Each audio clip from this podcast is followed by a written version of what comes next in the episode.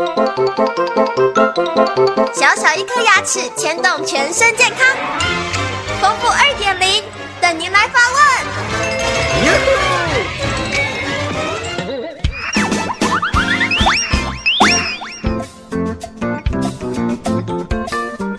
大家好，我是丰富医师，今天跟听众朋友介绍一个叫做牙龈切除术。这个名词呢，是在很早以前，就一九六零年之前呢。因为当时那个年代对牙周病呢是概念是毫无所知啊，所以只要发现我们的牙龈有肿大，他就把它切除掉，甚至当时还误以为牙龈的肿大好像是个肿瘤哈，所以以前对牙周病的知识是这样的一个贫乏。直到一九七零年之后啊。大家开始就对牙周病呢的知识越来越了解，所以有很多一些像什么牙龈翻瓣手术啦，还有我们一些骨粉的移植啊，一直到一九八五年以后，有很多一些生物材料的这样子的一个衍生出来，所以我们都用翻瓣的手术把我们的一些牙周病做一个最好的治疗。那做牙龈切除术的话，它有一个很大的缺点，就是切完以后呢。我们的牙根就暴露出来了，会造成我们的牙根的地方会比较酸痛，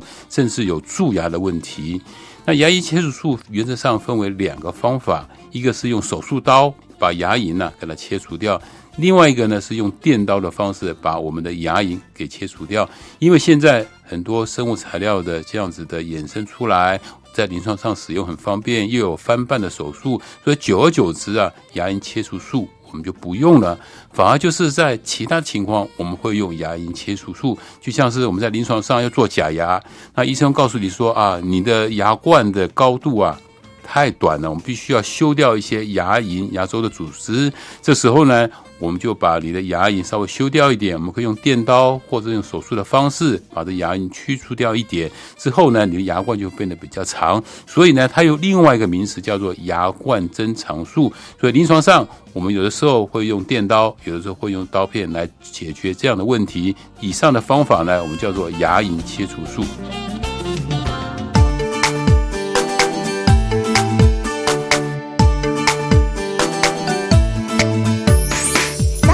刷刷刷，三餐饭后刷刷刷，丰富压抑，让你有一口好牙，享受人间真美味。